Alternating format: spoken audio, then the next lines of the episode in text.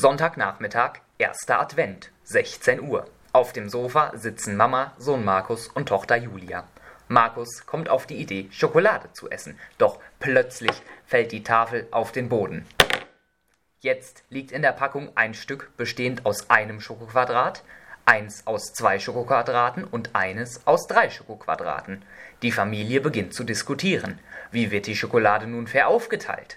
Während die Kinder im Streit versinken, schlägt Mama vor, Wir können doch durch drei teilen. Jeder kann gleich viel bekommen. die Kinder sind verwirrt. Aber es sind doch drei ungleich große Stücke. Mama beginnt zu erklären. Nein, denn drei aufeinanderfolgend große Stücke sind immer durch drei teilbar. Hä?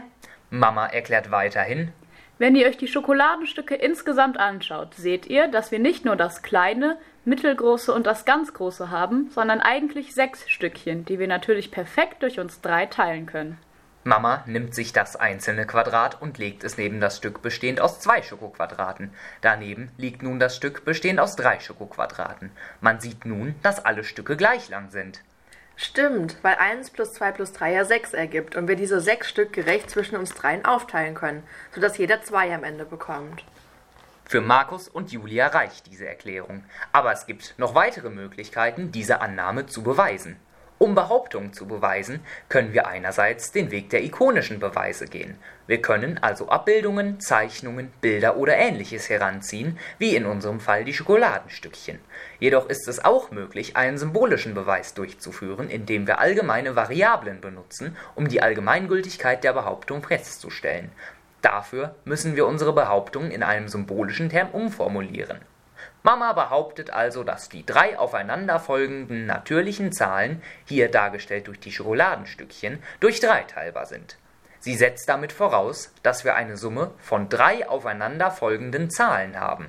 In unserem Fall stellen wir die Ausgangszahl, also hier das kleinste Schokoladenstück, als n dar, die folgenden Stücke jeweils als n plus 1 und n plus 2. Der vollständige Term lautet dann n plus n plus 1 plus n plus 2, wobei wir für n natürlich jede natürliche Zahl einsetzen können.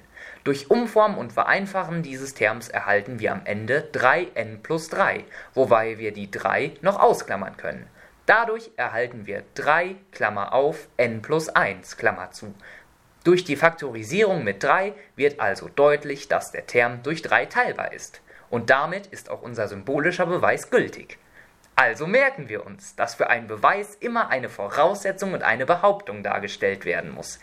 Diesen können wir symbolisch, also durch Ausrechnen beweisen, aber auch ikonisch durch Veranschaulichen. Juhu, jetzt haben wir alle gleich viel bekommen. Lecker.